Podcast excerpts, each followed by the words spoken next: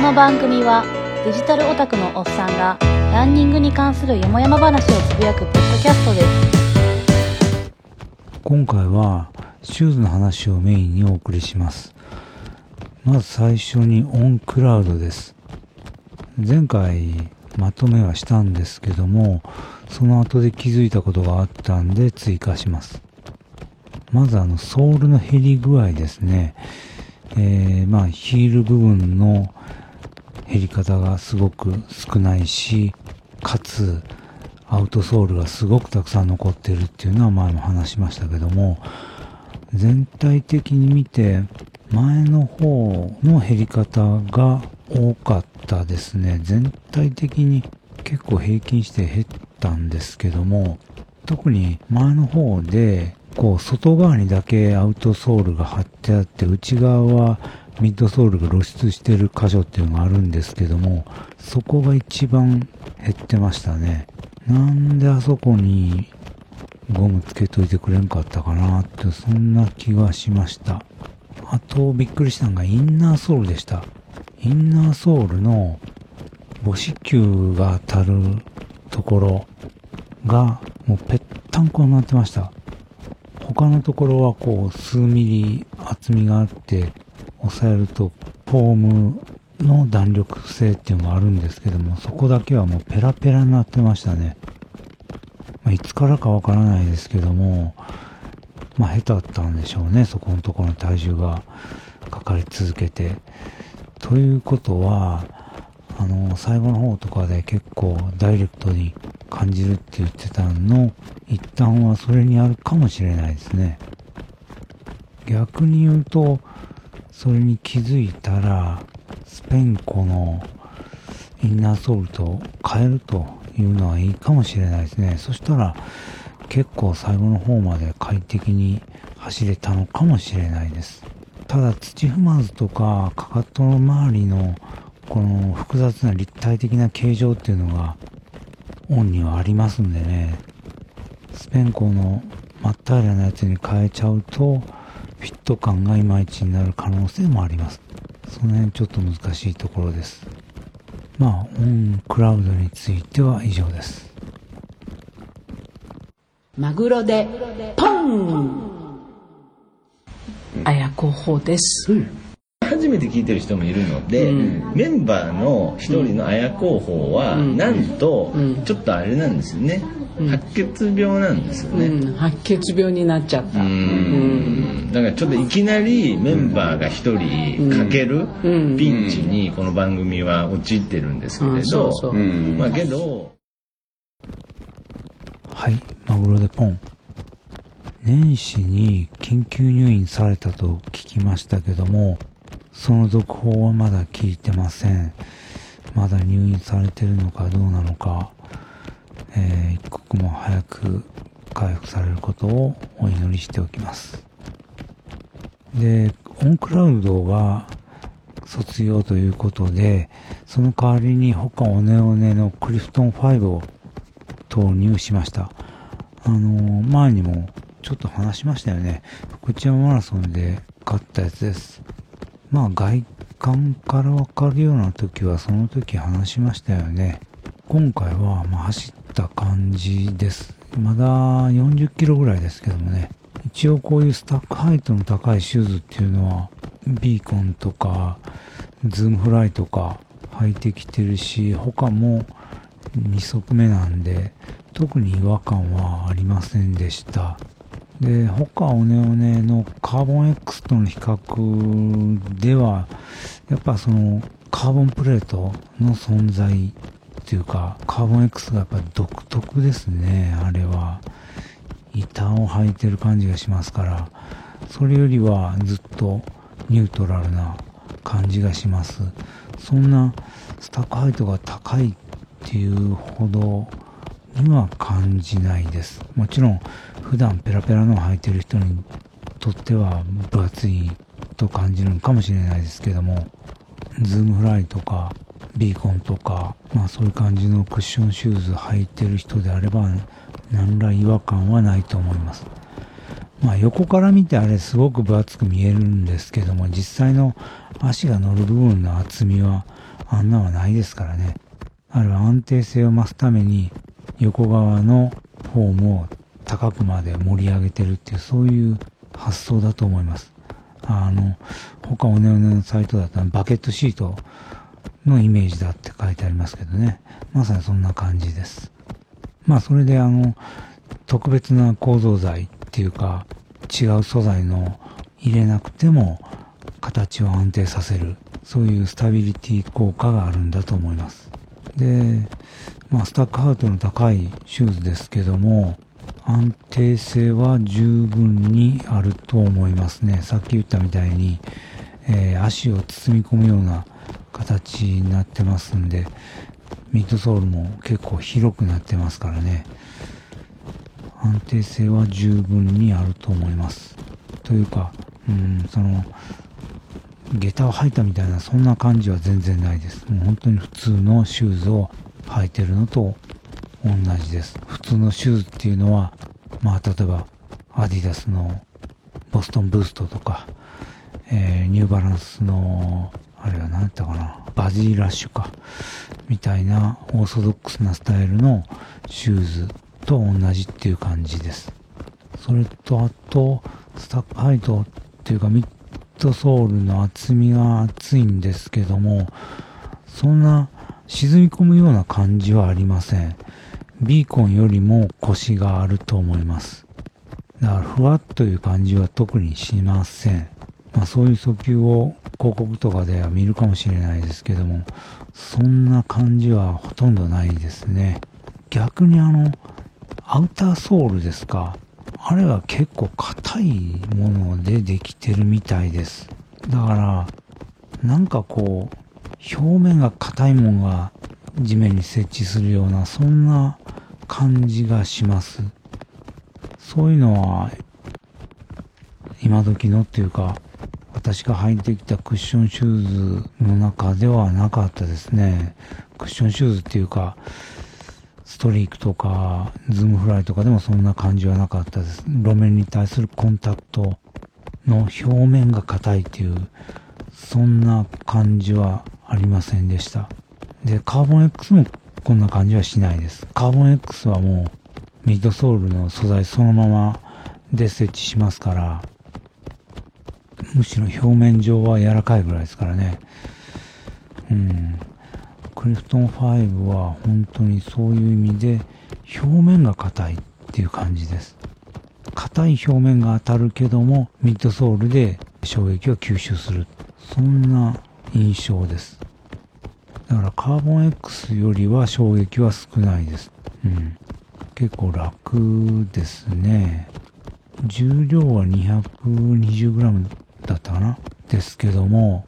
そんな重さは感じませんし、私は結構快適でした。で、ライド感っていうか、あの、他オネオネが提唱するロッカー構造でしたっけ？あの、弓なりになったソールで前にクリンってなるっていう感じ。あれもありますし、ただカーボン X ほど極端ではないですね。カーボン X はソール自体が全体が反った感じになってまして、しかも表面に硬いものが入ってて変形しないですから、もうそれ自体に本当に反った板に乗って走ってるような感じしますけども、クリフトン5は、えーミッドソール自体がある程度変形しますし、それほど強く押し出すような感じはありません。ただ、ミッドフットストライクでちゃんと乗れた場合にはやっぱり前に押し出してくれるような、そんな感じはあります。だから、ズームフライとかをもっとマイルドにした感じ、そんな感じですね。初代ズームフライなんかはカクンっていうのがあったんですけれども、そこのところがもうちょっと丸みを持たせてあるとか、そんな感じでした。で、あと、うん、気づいたこととしては、タンがえらい分厚いですね。なんか、うん、どこまで紐を締めてええんかっていう、そんな感じがしました。私個人はもうちょっと薄いめのタンの方が好きです。まあその辺は好みでしょうけどもね。で、今はもうゴム紐に変えて運用してます。普段のトレーニングだと、まあ、いちいち紐で縛るのもめんどくさいっていうのもありますし、そういう単なんで、ついつい強く絞ってしまいがちなんですよね。他おねおねのシューズは、というかまあ私はカバン X とクリプトン5しか入ったことないですけども、すごくよく紐が締まるんですね。で、紐自体も伸縮性のある紐が使われてて、下手すると足の甲を痛めてしまいそうなぐらいにしっかり締まります。で、紐が長いんで、エクストラホール使っててくぐった方がしっくりくるんですけども、そうしてしまうと、脱ぐのが大変なんですね。なかなか緩まないですから、もちろんそれは本来の靴紐の意味、しっかり足をミッドソールに、ミッドソールにっていうかソールに固定するという意味では、それは正しいんですけども、普段の練習ぐらいの時に、ね、帰ってきて、かじかんだ手でほどいて、靴脱ごうっていう時にも、紐をいちいち緩めてやらないと脱げないっていうのは辛いですから、今は、えー、ゴム紐にしてます。まあ、ただ、あと、これはまあ私の個人的な、えー、足の形のせいだと思うんですけども、土踏まずがちょっと浮いた感じになりますね。もうちょっと土踏まず部分にインナーソールかなんか、土踏まずがもうちょっと分厚くなってるといいなと思います。これはカーボン X の時からそうです。カーボン X のも、カーボン X の場合はもっとですね、あれ、ソール自体が反ってるから余計に土踏まずが浮いたみたいに感じます。だから今度インナーソールの下になんか挟んでみようかなと思ってます。えー、とりあえず今クリフトン5の第一印象としてはそんなとこです。また、150キロぐらい走ったら中間報告したいと思います。マイクチェック Vai dance, eu falo free Que quero, make you get to feel no bad Which I weather, want to see the winter weather It's the now Yuki 君は弱音を勇気もう一度見せてよあの時の勇姿 Listen the radio ラジオから流れる悲しいニュースを入手それを緩く許す許す世代はバンジキュースでも悪もデブも学士君の未来はどっち Hey ポンポンポン Hey カポンポンスーパーカー One two three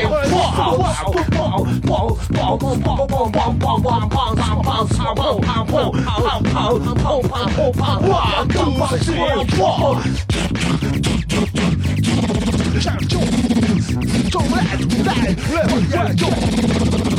ファイヤー君のファイヤーポンポンポンポンポンポンポン俺の印だポンポン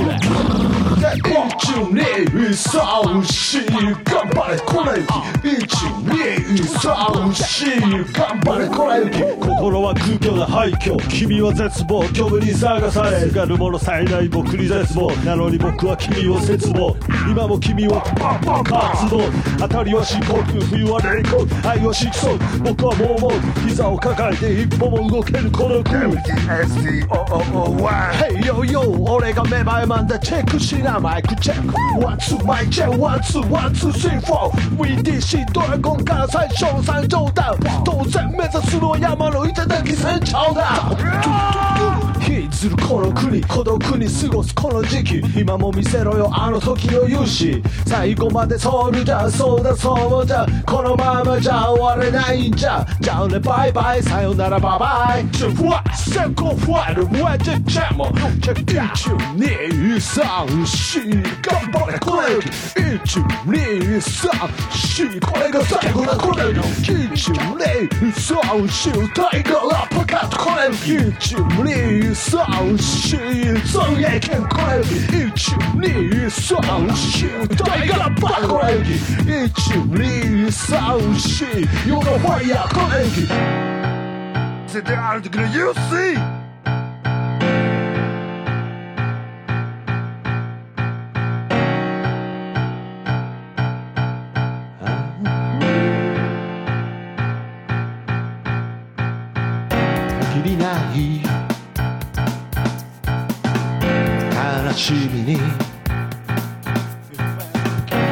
何気なく見た」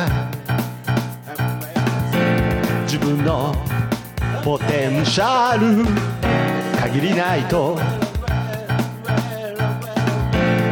分かった自分の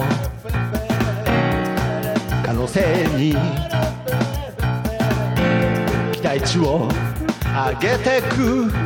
限りない人生に。おとなしくしてる暇なんてないないない。ないのさ。だってこの世界は悲しみに満たされてない。ねねねえ。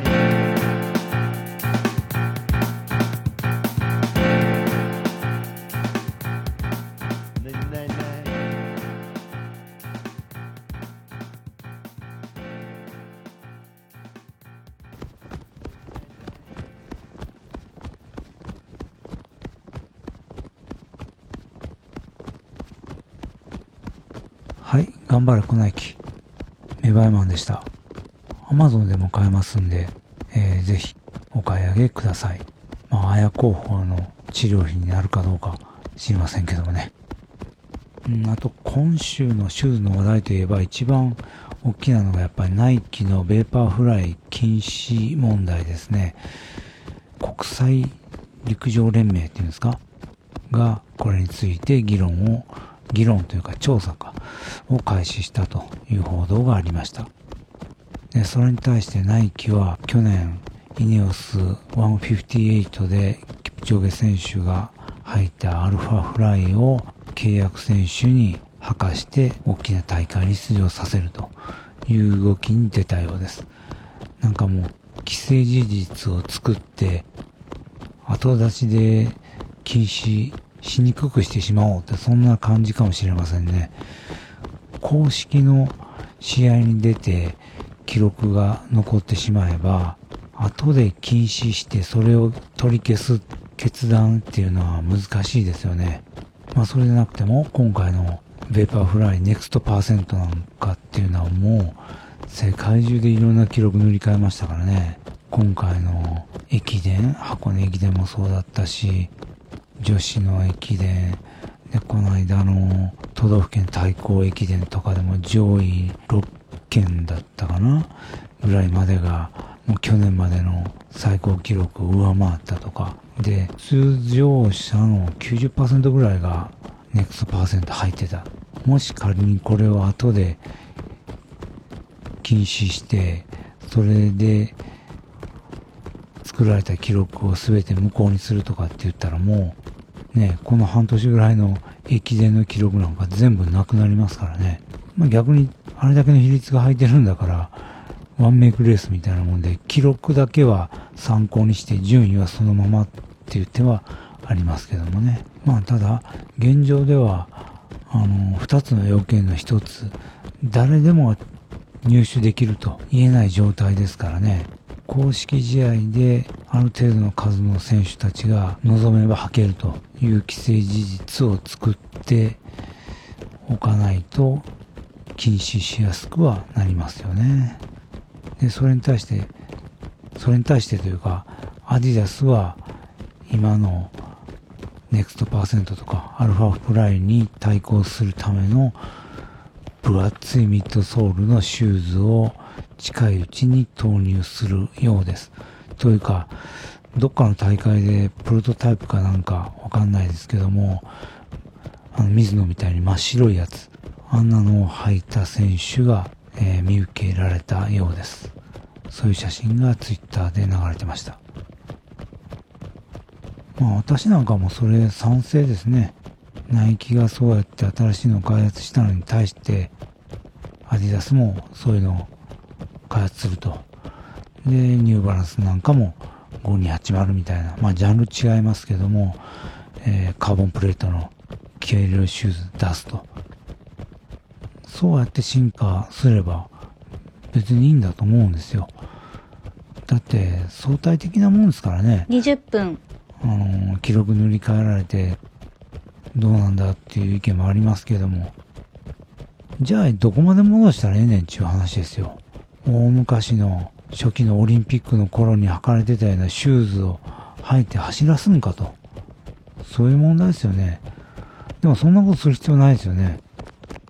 今の記録よりも10分も20分も遅かったかもしれないけども、その時のオリンピックで立てられた記録っていうのは誰も変えられないんですよ。それでいいんですよ。その頃にそのタイムだった。それだけのことですよ。だってね、トラックなんかでもスパイクとかね、これとか、トラックなんて言ったら、あの、本当に、あのトラック走る部分ですね。あそこの素材改良も進んでますよね。あんなの全部無にして土でやるんかっていう話ですよね。棒高跳びを竹の棒でやれっちゅうんかっていう話ですよね。意味がない。ただ、歴史として振り返るときに、この頃の3メートルは竹の棒で出されてたんやと。この頃のマラソンの2時間30分っていう記録は、土の道とか、もう裸足の選手でもおったと。そんな状態で出されたもんやと。いうことを理解して、比べれば、今と比べる必要なんかないんですよね。アベベ選手はすごかった。今の選手よりも遅いけども彼はすごかった。まあ当たり前ですよね。今の記録から比べて、平凡だからといって、アベベ選手の記録が色あせるわけじゃないんですよね。そんなん当たり前ですよ。で、もう何十年かしたら、2018年から2020年ぐらいまでは、過渡期で分厚いミッドソールとカーボンプレートっていう今となっては常識となったようなものがあそこでナイキによって開発された。で、それによってあの頃にいろんな記録が塗り替えられた。そういう風に記録されればそれでいいんですよね。ただもちろん、さっき言ったあの、誰でも手に入れることができるというのはやっぱり必要だと思います。だから逆に私なんかプロトタイプを禁止しろと思います。アディダス契約選手でも望めばナイキが買えると。そういう状態であれば別にいいんじゃないですか？そんなもん。アディダスから金もらってるからナイキが履けないなんていうのは本人の勝手ですからね。アディダスから金もらってる青山学院大学の選手がレースの時には全員ナイキ履いてたんじゃないですか。それでいいですよ、そんなの。で、えー昨今塗り替えられた記録っていうのは、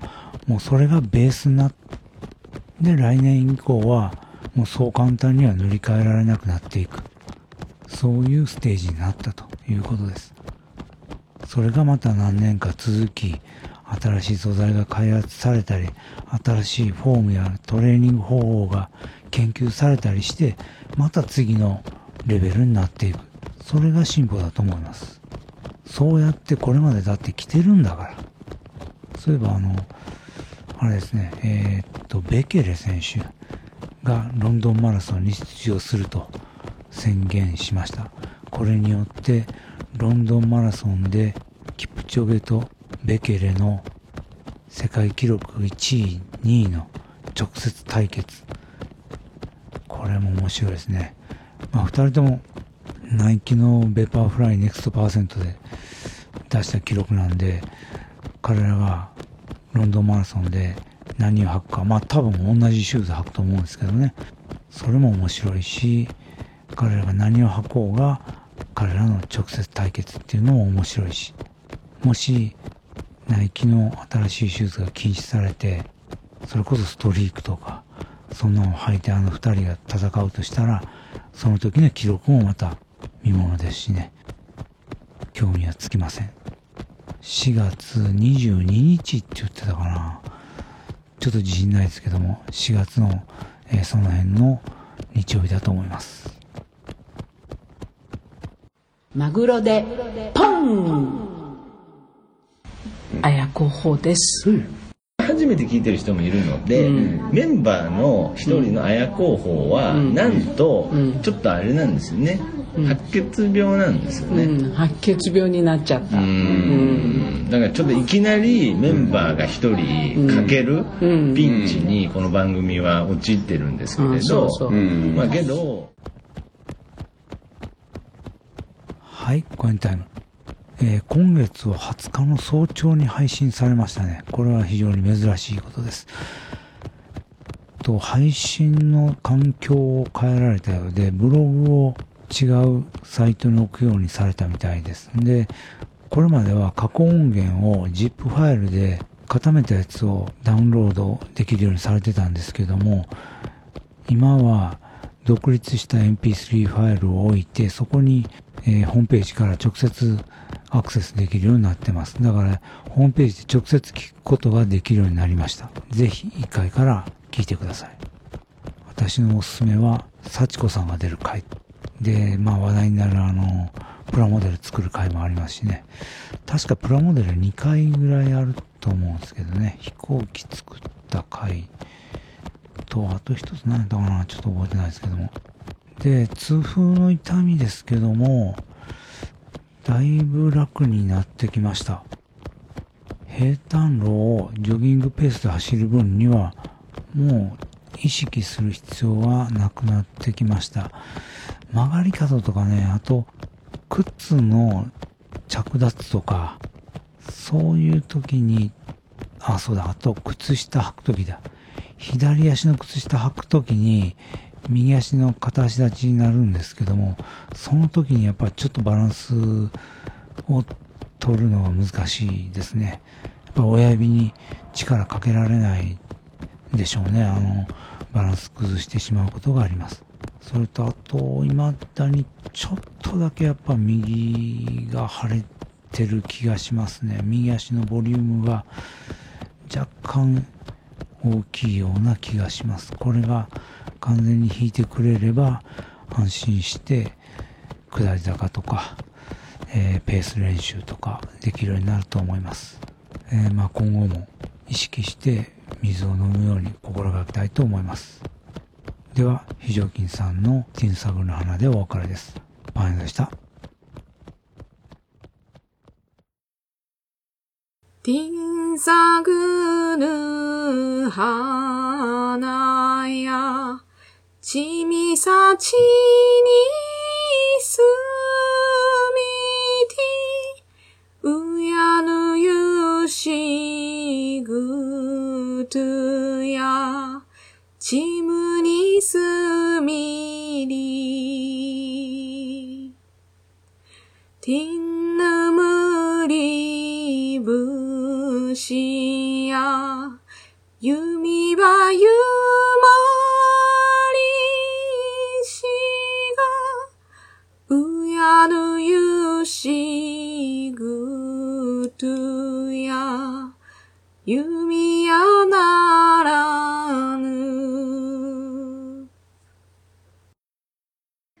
番組のツイッターアカウントは、ランキャス180、